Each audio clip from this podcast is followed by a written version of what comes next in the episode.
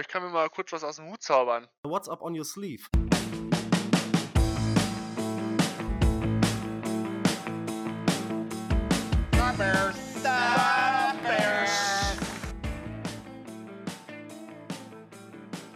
Bear Down, meine Damen und Herren, und herzlich willkommen zu einer neuen Folge Into the Bears Cave Podcast. Heute machen wir die Recap ein wenig anders, aber ähm, grämt euch nicht. Der Marc kommt wieder hinzu. Was heißt hinzu? Wir machen das wieder gemeinsam mit dem Marc nächste Woche ähm, zur Bye Week hin. Über die Bye Week auch eine schöne Folge. Ansonsten habe ich heute bei mir Matze. Was geht ab, Matze? Ja, servus Ade. Ja, was geht ab? Was ist so Boah. dein erstes Gefühl nach gestern Nacht? Boah, ganz schwierig, ganz schwierig. Also wir gewinnen das erste Mal ein Spiel, ohne einen Touchdown zu scoren, seit 1993, habe ich gelesen. Es ist so, es ist, ich bin ganz, ganz gemischte Gefühle. Wir gewinnen ein Spiel, ist schon mal sehr positiv. Wir gewinnen ein Division-Spiel, ist natürlich noch positiver, weil da gab es noch gar keinen Sieg. So viel zu We're gonna take the North and never give it back. Ähm, ja, was man da sagen muss, durch den Sieg kommt man jetzt leider in die Range, wo man sagt, okay, man wird mit dem zweiten Pick vermutlich Marvin Harrison Jr. nicht mehr bekommen. Das So, bevor du, bevor du jetzt ein bisschen zu weit vorgreifst, fassen wir es kurz nochmal zusammen. Äh, ihr habt es ja jetzt schon denken können, aber die Chicago Bears haben gestern Nacht im Monday Night Football Game gegen die Minnesota Vikings gewonnen mit einem, Chlori mit einem glorreichen Punktestand von 12 zu 10. Yes. Wundervoll. Also ich beneide die Leute nicht, die wach geblieben sind und ich beneide auch die Leute nicht, die sich Karten für dieses Spiel gekauft haben. Ähm, ich weiß nur, dass Ole mal ein schlimmeres Spiel hatte. Äh, hier, also es ist ein äh, Studienkollege von mir, für die Hörer da draußen, ist Jets-Fan.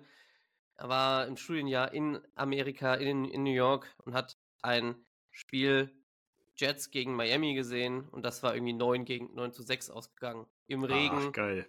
Da gesessen, richtig schön. Ich meine, gestern war es wohl auch sehr kalt da oben. Ich meine, langsam fängt es ja auch an. Langsam fängt es ja auch hier an mit dem Winter. Und ja, das kann, war bestimmt eine Erfahrung, ich muss so sagen.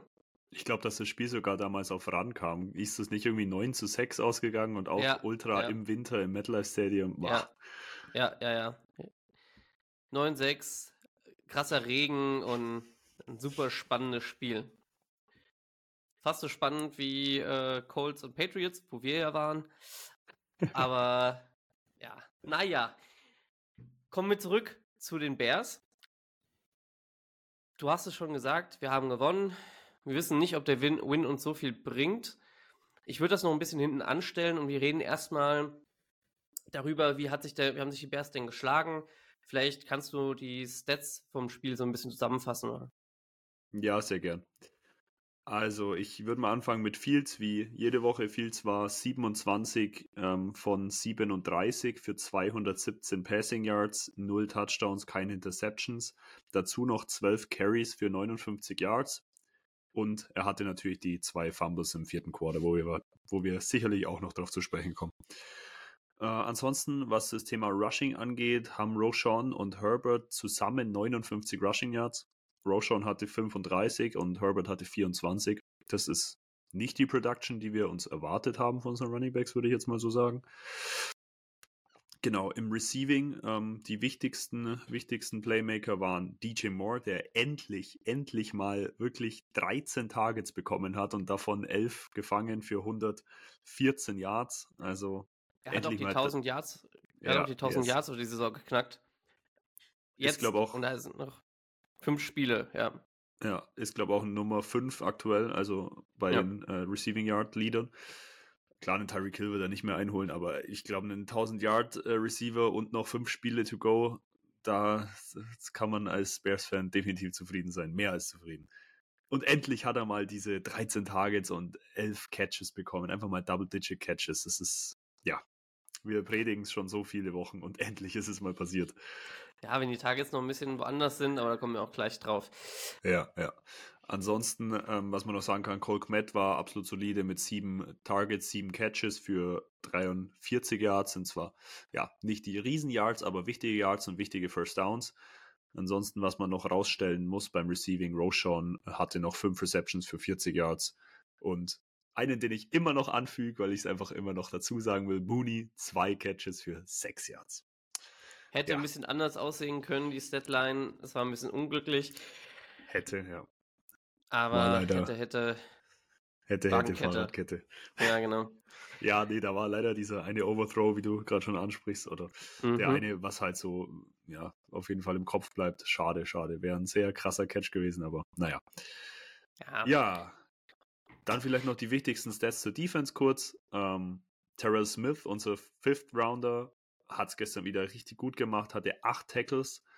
Ähm, unsere vier Interceptions kamen von TJ Edwards, Kyler Gordon, Jaquan Brisker und Jalen Johnson. Dazu hatten wir noch äh, einen halben Sack von Brisker und eineinhalb Sacks von Montez Sweat.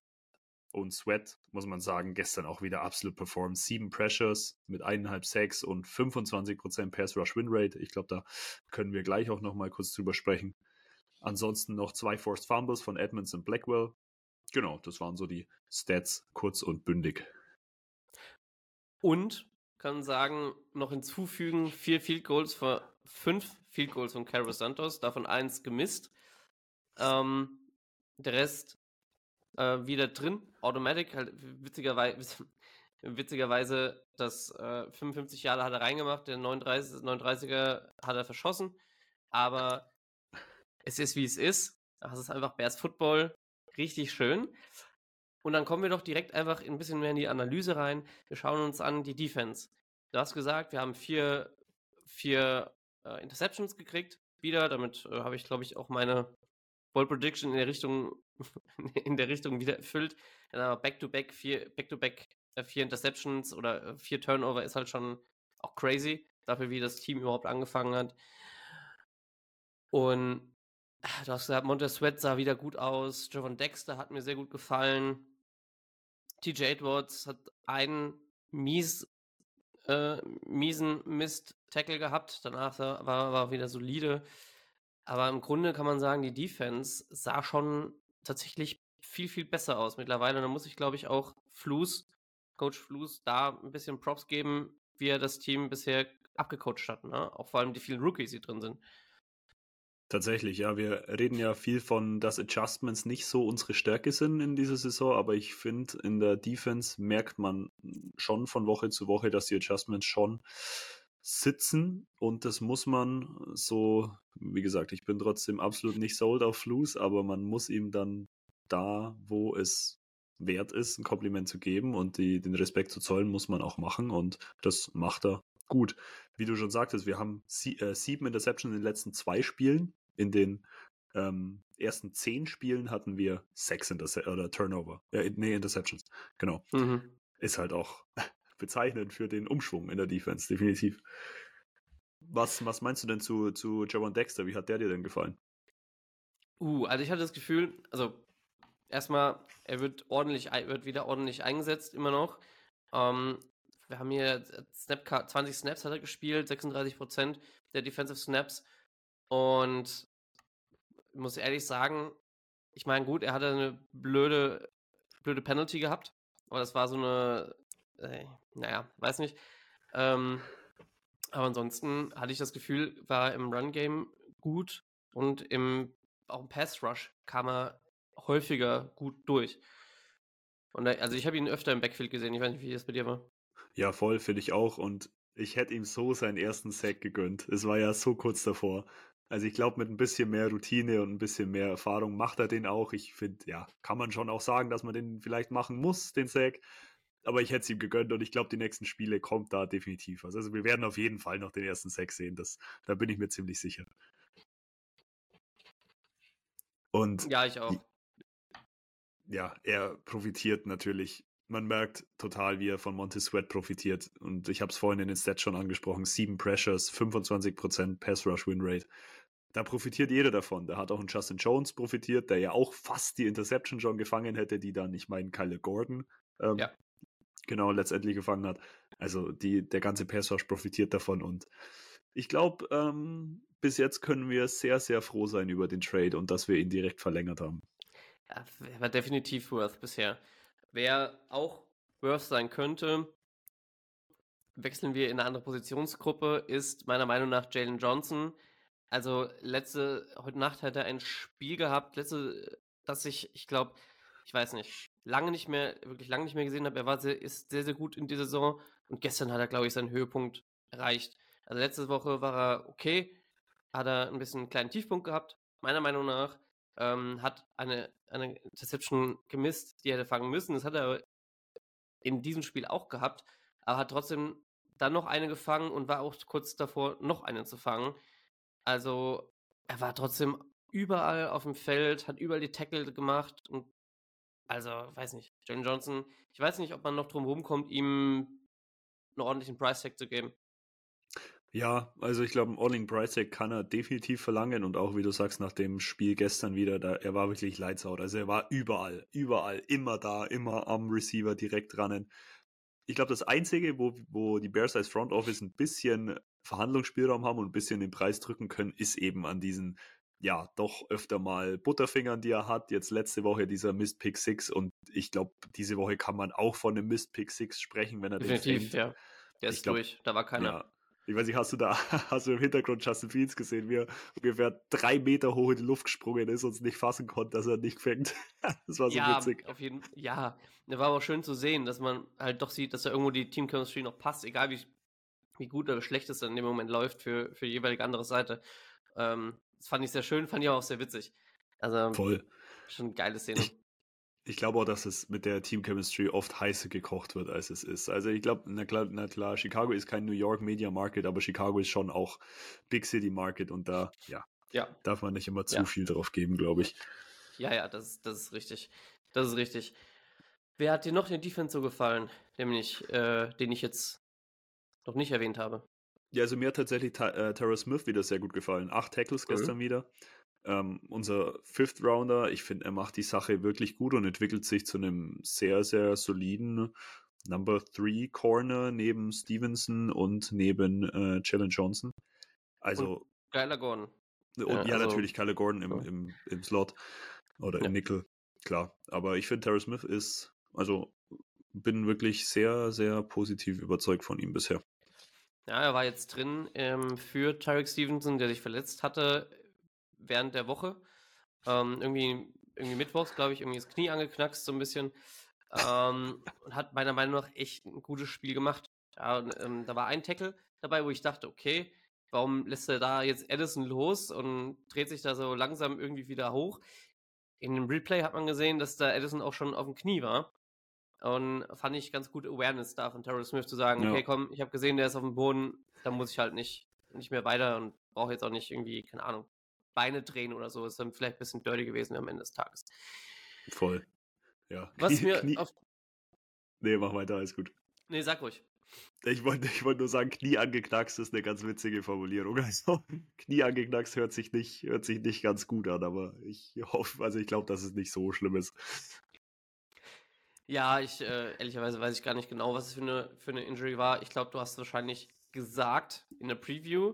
Hört da gerne rein, dann wisst ihr auch, welche, hört da gerne nochmal rein, dann wisst ihr auch, welche Injury das war. Wir werden sicherlich aber auch nächste Woche nochmal noch mal erwähnen, vielleicht auch in der, Bi-Week-Folge.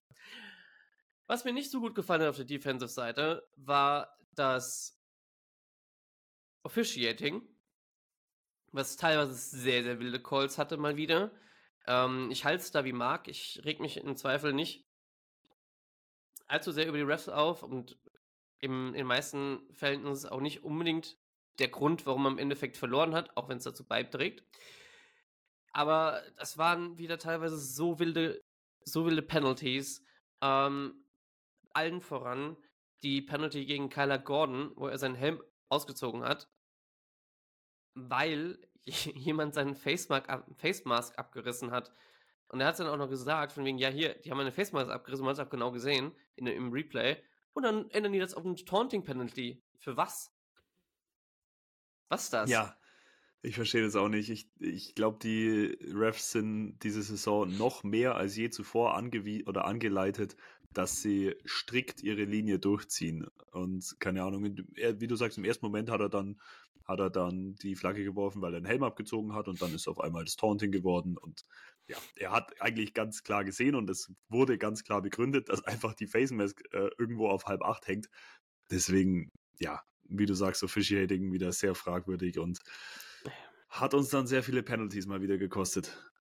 Ja, ja. Waren auch ein paar Dumme dabei, muss man, muss man auch sagen, dass, um da fair zu bleiben auf der anderen Seite, aber ja. Also es ist doch im Endeffekt das, worauf es trotzdem hinausläuft bei vielen von den Penalties, das Coaching, aber sprechen wir später aber nochmal drüber.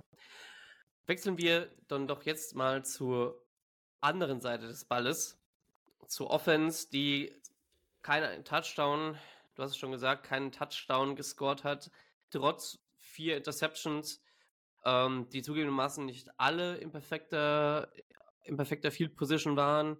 Äh, eine war es am Anfang und dann gab es ein paar Strafen und dann war man, war man nicht mehr auf der Seite der Vikings, in, auf der Hälfte des Feldes.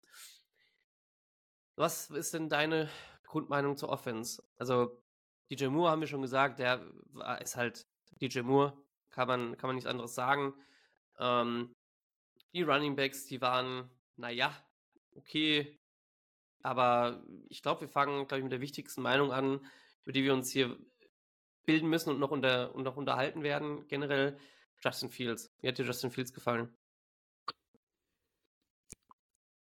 Ich muss sagen, für das, was er leisten konnte in Anbetracht des Gameplans, ähm, hat er mir ganz gut gefallen. Also ich fand seine Pocket Awareness gestern wieder richtig gut.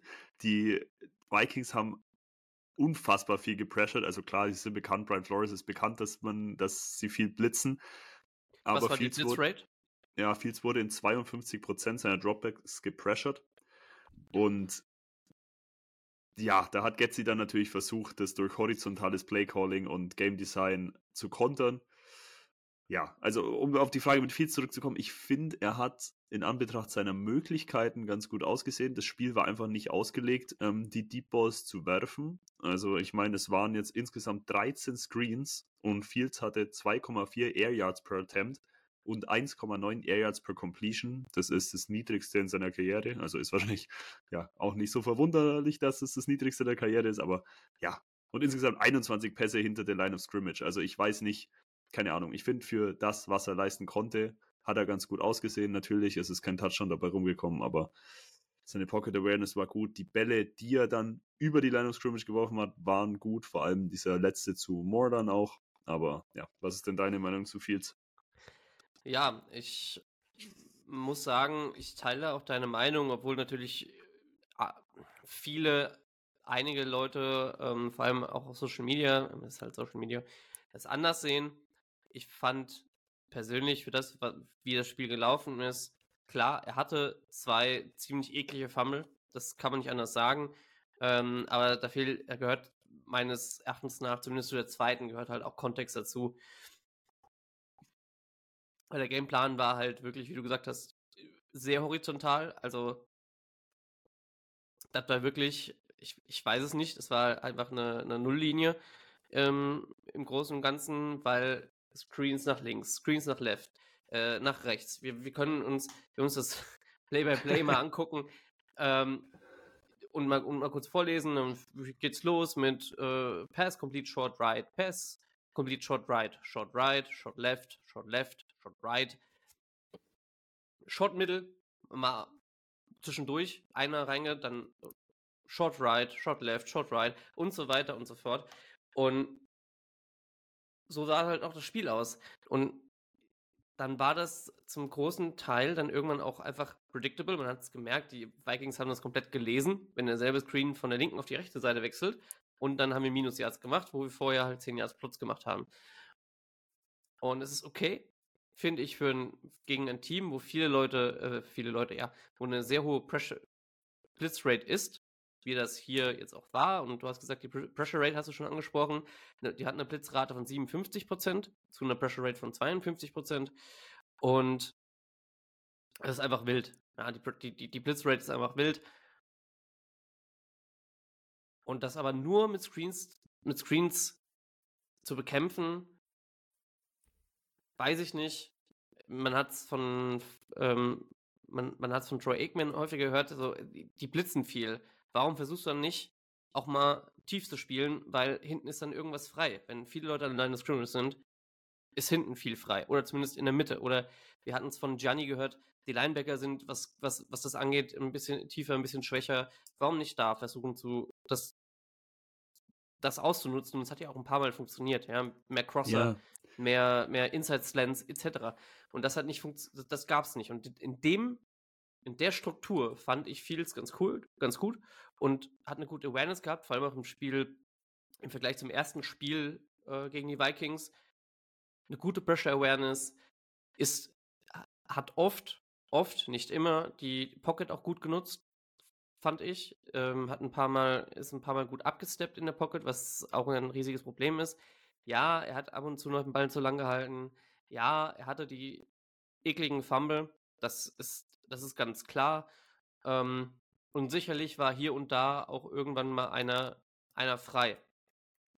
Ja, oder er hat auch den Miss bei Muni gehabt, den wir vorhin schon angesprochen haben, der absolut nicht hätte sein müssen. Nur im Grunde für das, was es war, fand ich es trotzdem Growth. Vor allem bei der. Blitzrate. Und ja. ganz wichtig zu erwähnen, finde ich, glaube ich, noch, entschuldige, dass mir das eine noch sagen, dann, dann, darfst du, ähm, er hatte einen Game-Winning-Drive, trotz der zwei Fumbles vorher, er hat sich gefangen und das Team dann halt nochmal runtergeführt zum Game-Winning Field Goal. Wie sollte es anders sein? Weil in dem Spiel waren keine Touchdowns drin. Ja, nee, da waren echt keine Touchdowns drin wie du, wie du sagst, das Screen Game ist ja, also es ist einfach ein Riesenbestandteil von Luke Getzys Offense. Ist einfach so, haben wir die ersten elf Wochen gesehen, haben wir auch jetzt wieder gesehen. Ist ja auch schön und gut und so ein Screen kann ja auch mal pass äh, kann ja auch mal klappen. Wir haben es bei Roshan gesehen, wir haben es vor allem bei DJ Moore gesehen, der wirklich Screens ja sehr gut ausnutzen kann.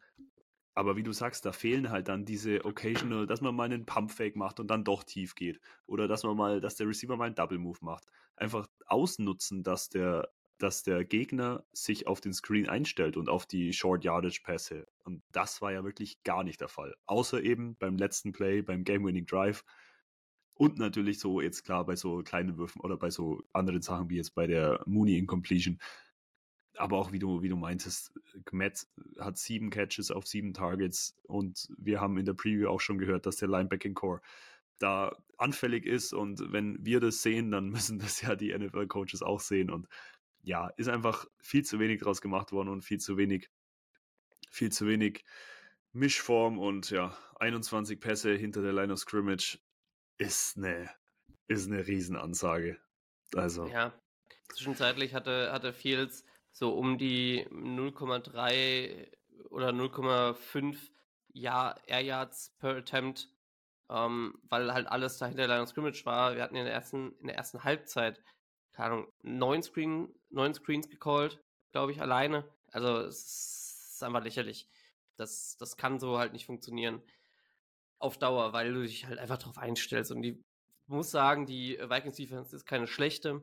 Es war auch ein stabiles Defensive Game, würde ich sagen, grundsätzlich von, von der Perspektive aus. Aber für die Offense war das aber auch einfach zu einfach, zu schlecht gecallt, zu vorhersehbar. Und wenn Troy Aikman das im Schlaf aus der, aus der, aus der Booth ja, da sehen kann, sagt ja hier, äh, also das war vorhersehbar, das wusste ich. Und Tony Romo würde es, würde es blind callen, ja. Und dann weiß das halt ein Brian Flores auch. So. Und ja, keine Ahnung. Aber sonst in dem Grunde Justin Fields hat mir bis dahin, bis dahin gut gefallen, auch wenn es teilweise frustrierend war. Ähm, die Marker, die Mankel, Mängel habe ich genannt. Die braucht man, oder braucht man auch nicht, kann man auch nicht einfach drüber hinwegwischen, das ist richtig. Aber mal schauen. Wir gehen jetzt in die Bye Week und äh, gucken mal, ob er sich, ob er da anknüpfen kann an dem Wachstum, das er jetzt gezeigt hat, auch die letzten zwei Wochen ähm, seit er wieder da ist von der Verletzung. Und wir schauen mal, ob er bleibt und wie er bleibt. Ja.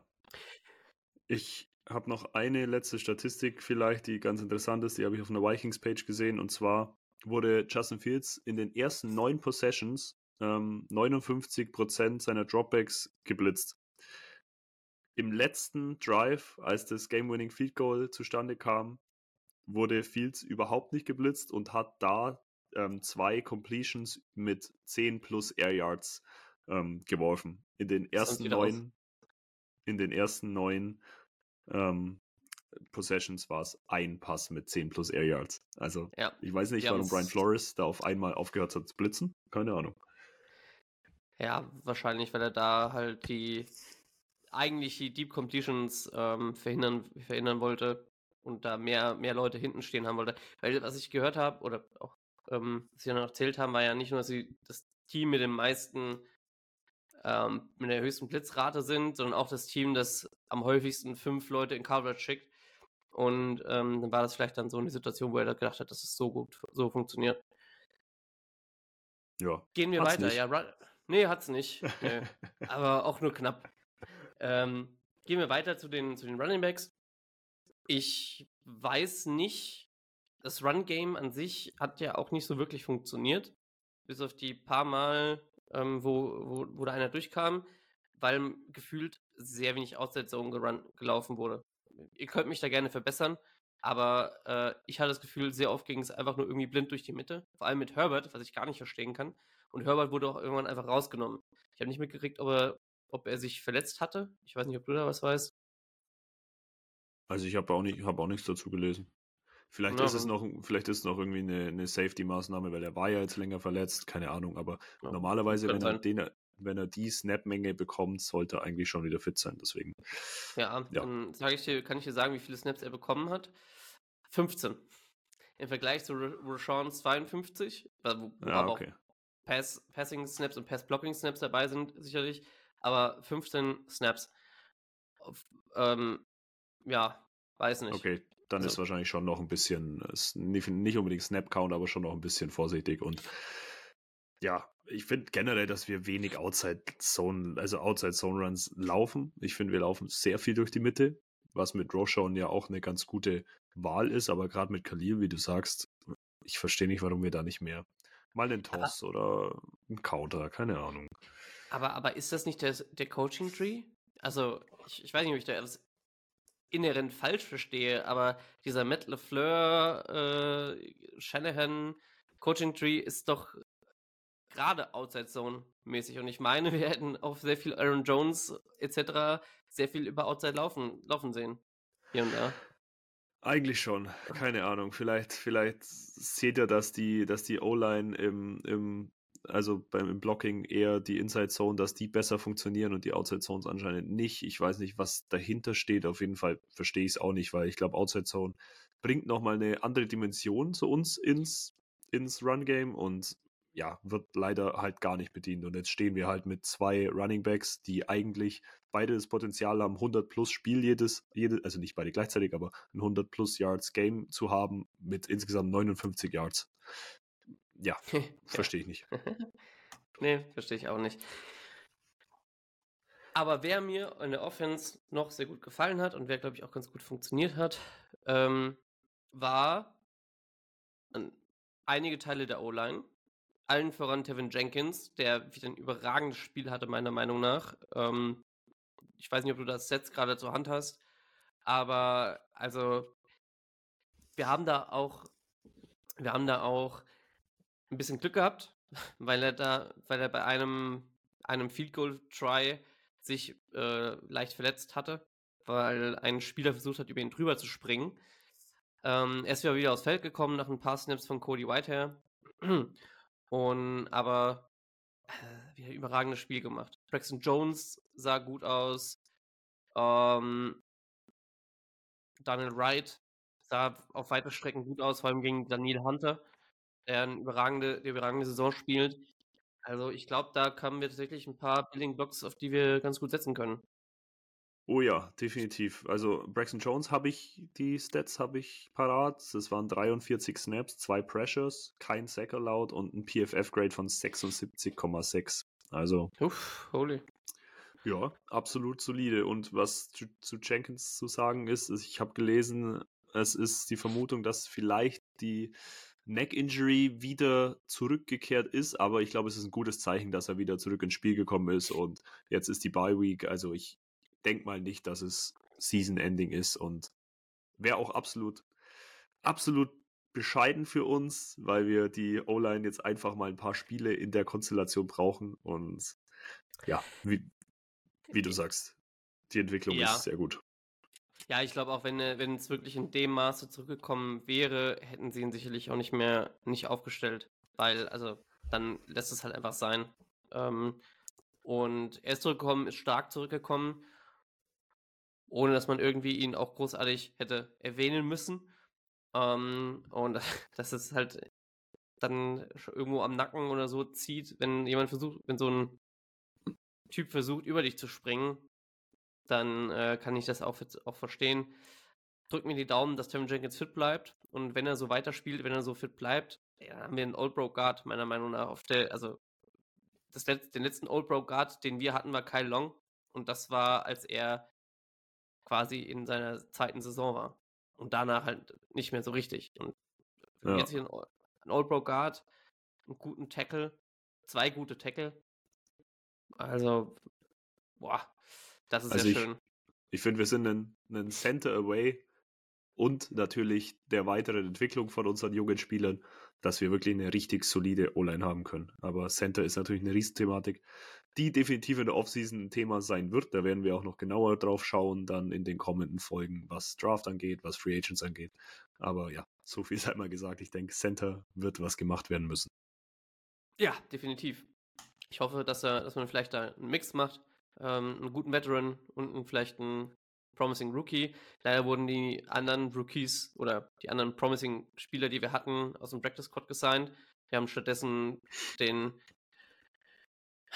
den Corps auf Cody Whitehair noch im, Ro im Roster, wie man das so schön auf Englisch sagt. Ähm, Dan Feeney im Roster, ich weiß nicht, ich, ich, ich hätte den Roster-Spot eher mit Doug Kramer ähm, lieber besetzt gesehen, aber was weiß ich, ich bin da nicht im Training. Ich sehe die, ich sehe sie nur einmal die Woche und muss mir daraus ein Bild, ein Bild bilden. Jetzt haben wir über Defense und Offense gesprochen. Wenn du noch was zu den beiden Gruppen hast, sonst würde ich noch mal zum Coaching kommen. Und ich glaube, der Frage, ähm, wir haben auch ein paar Videos gesehen aus dem Lockerroom, die mir ein bisschen Angst gemacht haben, muss ich ehrlich sagen. Wir haben aber auch Videos gesehen von Ryan Puls während dem Spiel, wo ich gesagt habe, alles klar, der sieht dasselbe, was wir sehen. Ähm, was meinst du? Wie sieht das aus, Eberflus? Bleibt er, bleibt er nicht? Lugetzi ist hoffentlich gefeuert, weil da war das, war das gute, gute Ryan Poles Video. Ja, das Ryan Posey, das habe ich auch gerade im Kopf, wo er wirklich so, du kannst, also Lippensynchronisation ist ja echt nichts Einfaches, aber er hat definitiv gesagt, they're running the same shit over and over again. Ja, no flow, same shit over and over and over. ja. And Boah, Ja, was, also ich muss wirklich sagen, ich glaube auch, Lugetzi muss dann sein und ich glaube, wenn man ihn in der Season feuert, dann muss es jetzt passieren. Ich glaube, jetzt ist der letzte realistische Zeitpunkt, dass es noch irgendwie passieren könnte. Ich glaube, wenn jetzt in der Beiweg nichts passiert, dann wird Ja. auch die restliche Saison nichts mehr passieren. ja, definitiv. Und wenn da nichts passiert, dann ist es ein ganz, ganz großer Rückschlag für die Agenda Justin Fields, meiner Meinung Mhm. nach. Mhm. Weil es wird sich jetzt die letzten fünf Spiele nichts mehr so drastisch am Playcalling ändern, dass man da Justin Fields wirklich evaluieren kann in Sachen Deep Balls und wirklich auch mal Medium Range Throws. Es müssen ja nicht immer nur die Deep Balls sein, aber halt einfach nicht 21 Pässe an der Line of Scrimmage. Also, ja, mit Getzi wird Fields die Saison meiner Meinung nach keine Chance mehr bekommen, sich so zu zeigen, wie man wie man es von ihm sehen will, sehen muss. Und solche Spiele und solche Siege helfen ihm da meiner Meinung nach nicht großartig weiter, um ja, seinen Stand zu solidifieren. Und einen Satz noch vielleicht zu Eberfluss. Ja, ich glaube, der will jetzt einfach diese letzten drei Spiele noch irgendwie zwei, drei Siege, äh, letzten fünf Spiele noch irgendwie zwei, drei Siege zusammenkratzen, um dann einen, ja, einen Shot zu haben, dass er sagen kann, hey, ich habe mich verbessert, schau die Defense an, die ist besser geworden im, in der Saison, was man auch nicht leugnen kann. Und ich glaube, die Geschichte ist noch nicht ganz ausge auserzählt, aber ich hoffe und bin mir ziemlich sicher, dass die Geschichte Lugetzi, also das kann so nicht weitergehen. Aber Eberfluss, ja, hängt noch so mit so einem letzten Finger irgendwie irgendwo und hängt er sich noch fest. Ja, was ist deine Meinung da dazu? Ja, also ich meine, was man aber auch zugeben muss und sagen muss, ähm, Eberflus ist meiner Meinung nach, so wie ich das sehe, kein schlechter Coach für den Lockerroom. Für die Spieler, für den Lockerroom ist er kein schlechter Coach. Wir sehen es auch an der Defense, wie sie sich gefangen hat nach, ähm, nach den ersten paar Spielen und auch teilweise jetzt in, in der Mitte der Saison vor allen Dingen. Aber ich glaube, dass er einfach kein, kein richtiger Head Coach ist. Kein Head Coach-Kandidat, der er fährt eine Philosophie, die, meiner, die zu viele Defensive Head Coaches fahren, zumindest am Anfang ihrer, ihrer Karriere. Und zwar dann hast du ein Lead, conservative. Und zwar sehr konservativ. Wir haben es gegen die Lions gesehen. Das war viel zu konservativ und ich glaube, dass das nicht nur eine Entscheidung von Lugetzi war, sondern sicherlich auch von Matt, Matt Eberflus sagen, das verwaltet die Punkte. Wir vertrauen auf die Defense, was aber im Endeffekt natürlich nicht funktioniert hat was auch nicht gegen jedes Team funktioniert, vor allem wenn sie explosive Offenses, ha Offenses haben. Das dazu. Head Coach, glaube ich nicht. Das, wir haben einen kurzen Ausschnitt vom Lockerroom-Video gesehen, wo Kevin Warren im Lockerroom war und äh, sehr enthusiastisch genickt hat, meiner Meinung nach, bei den Worten, die mit Eberfluss an das Team verloren hat. Vielleicht waren es richtige Worte, ich weiß es nicht. Ich habe mir das ähm, Video noch nicht angeschaut, was, was die Bears hochgeladen haben. Aber äh, das gibt mir ein bisschen Angstschweiß auf die Hände. Muss ich ehrlich sagen, Lugetzi, ich glaube, also das kann kein guter Mensch, kann, also kein guter Mensch, kein, kein normaler Mensch kann das, kann das irgendwie rechtfertigen, dass man ihn behält. Mag meiner Meinung nach vielleicht ein guter Coach sein. Vielleicht, er hat auch keine schlechten Konzepte teilweise, aber er hat kein, meiner, kein Gefühl für einen für Gameflow und ist meiner Meinung nach auch zu stark oder zu starr an seinem Gameplan festgehalten. Und der ist dann auch nicht kreativ genug in den meisten Fällen. Ja, jetzt haben wir es gesehen, wir haben es gegen die Lions teilweise gesehen. Ähm, und sich da auch nicht durchzusetzen, ich, das, ich, ich weiß es nicht. Kann man nicht, glaube ich. Kann man nicht rechtfertigen.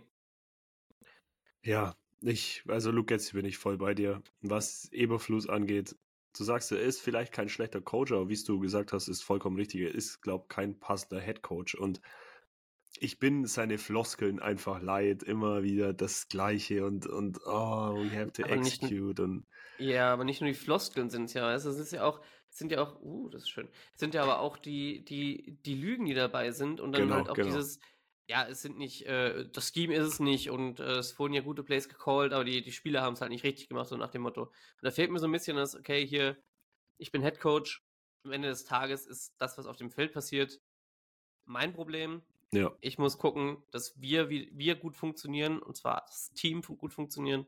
Und am Ende des Tages bin ich halt hier der Hauptübungsleiter, wie das, äh, wie das, so, wie das ja manche immer sagen. Und äh, ja. stehe dafür ein, wie das Team funktioniert. So. Voll, also einfach vors Team stellen und auch mal den Sündenbock machen. Es ist einfach so, das ist einfach auch Aufgabe des Coaches. Und wie du schon angesprochen hast, die Lügen, das ist eins zu eins das, was ich auch sagen wollte. Also gerade auch die Sache mit Chase Claypool, wie, wie das da abgelaufen ist und mit seinem Benching und mit seinem nicht im Stadion sein und wer und wie das erlaubt wurde, wir wissen es alle noch. Ja. Das sind einfach so Sachen, wo ich mir denke, das kannst du nicht raushauen als Head Coach. Also er, er mag vielleicht einen ganz guten Draht zu den Spielern haben, aber was so die Öffentlichkeitsarbeit angeht und die Arbeit mit den Medien, ist meiner Meinung nach eine Katastrophe. Also, was ja. der da manchmal verzapft, das kannst, das ist nicht tragbar.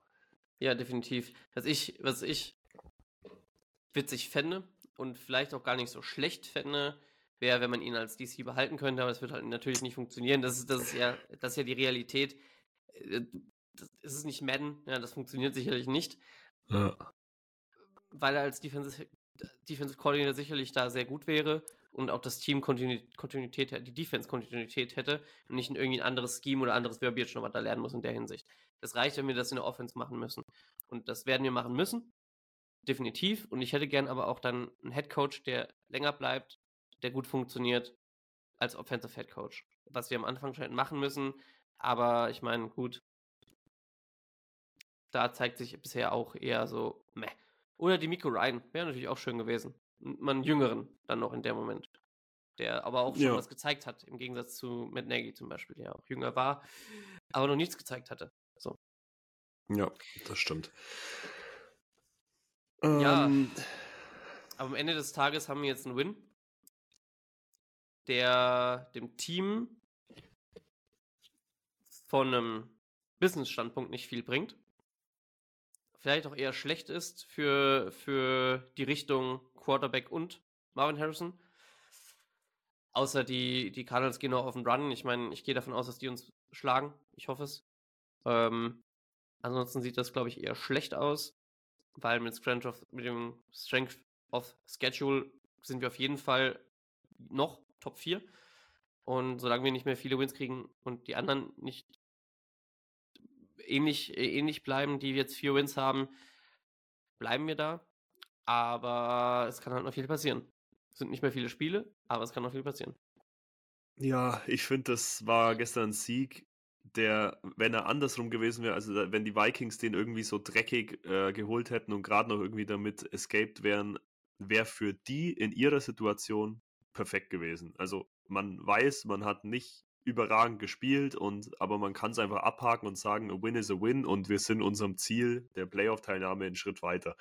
Für uns ist es halt so, wir haben gewonnen, unser Draft-Pick ist dadurch schlechter geworden und wir haben nicht mal so gewonnen, dass wir sagen können, okay, wir können da jetzt sehr viel daraus ziehen. Also klar, Defense ja, aber Defense ist nicht das, was wir priorisiert evaluieren müssen, sondern eben, ja, Justin Fields und ja, wie ich schon sagte, es war, fühlt sich eher an wie eine Niederlage, obwohl man natürlich einen Sieg und vor allem einen Division-Sieg immer mitnimmt. Und ich glaube auch nicht, dass der letzte Sieg war. Also ich kann mir schon vorstellen, dass wir noch ein, zwei Spiele gewinnen und dann hast du auf einmal sechs Siege.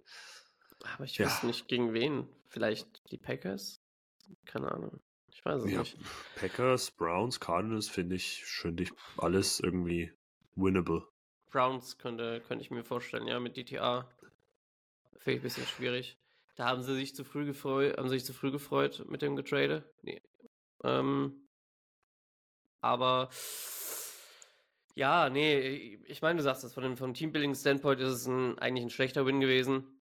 Ähm, auch wo man nicht viel mitnehmen kann, aber einiges finde ich schon von Justin Fields mitnehmen kann. Was vor allem Pocket Presence, was Game Winning Drives angeht und, und der, der It-Faktor am Ende des Tages irgendwo, auch wenn er Fumbles hatte, dann wieder zurückzukommen. Aber glaube auch, dass ein Win jetzt gar nicht mal so schlecht war, kurz vor der Bye Week, für auch die jungen Spieler vor allen Dingen, um denen zu zeigen, hier, es ist nicht, es ist nicht nur dumm, was wir hier machen, sondern irgendwas, irgendwas funktioniert hier schon und die Spieler, die wir, die wir reingeholt haben, die funktionieren, äh, können irgendwo schon funktionieren, wenn sie nur wollen und wenn auch das Scheme funktioniert. Ja. Ja, hast du noch was, lieber Matze? Habe ich noch was? Ja, ich würde noch kurz die Bold Predictions vielleicht gleich abschließen, ähm, dass wir die noch kurz durchgehen. Oh ja, dann machen wir es noch schnell. Genau. Ähm, Gianni hatte und von Schwarz-Rot Purple Gold hatte Dobbs hat sein erstes 300 Yards Passing Game. Uff, Ist nicht eingetreten. schade, Johnny. Shoutout. Vikings gewinnen, haben aber drei Turnover. Auch nicht eingetreten. Also. Äh, ein Teil ist eingetreten davon. Ja, aber nicht gewonnen. nee. Ja, nee. Ansonsten, äh, Arne, du hattest gesagt, Fields hat wieder 250 Yards Passing. Waren ja Knapp. 217 oder so, knapp. Ja. ja. Ja. Und die Bears, die mit Back-to-Back drei Turnover. Shoutout an dich. Bitte nimm's wieder auf äh, nach der Bye Week. Dann sage ich vier Turnover, weil, also wir hatten jetzt vier, vier, vier Turnover back-to-back. Ich sage jetzt, dann siehst du mal vier Turnover. Ich call's jetzt schon mal. Gegen die Lions dann vier Turnover. Nochmal. Okay. Teamübergreifend oder nur Bears die? Weil letzte Woche war sie ja doch Special Team einer. Ja, ja, die, die, nur Bears die. Ja, okay. Alright. Gut, ja, gut, bei mir ist es, war es wieder, ich habe wieder Colt Matt mit zwei Touchdowns, das können wir auch schnell abhaken oder nicht abhaken. Ähm, ja, und Linebacking Core hat mindestens einen Sack und einen Turnover. Den Turnover hatten wir und den Sack, meiner Meinung nach, oder hatten wir nicht.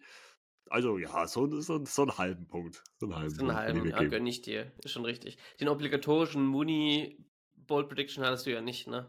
Die Nee, werde ich auch nicht mehr machen. Das ist ein Quatsch. Also wenn ich, wenn ich eine Bold Prediction mache, nächstes Mal dann wieder Mooney unter 5 Yards oder so, weil das ist ja ein Witz. Ja, stinksauer. Ich, ich sagte, wir hätten auf der, wir hätten tatsächlich, ich meine, wir hätten nicht viel Geld gekriegt, aber wir hätten auf das äh, Under wetten sollen. Da hätten wir zumindest ein bisschen was rausgekriegt wieder, weil also es war mir von Anfang an klar, dass das so ein Gezerge wird. Das habe ich mir schon gedacht, aber dass es halt wirklich so anstrengend wird. Boah, nee. Das, boah. Naja. Wir gehen trotzdem mit einem Win raus. Wir haben Victory, Th Victory Tuesday. Haben jetzt Bye Week, gehen entspannt in den Urlaub für eine Woche. Und das Team, wir nicht. Wir melden uns, wir melden uns wieder zurück demnächst mit Marc. Und bis dahin verbleiben wir mit einem schönen Bear Down. Bear down, Leute.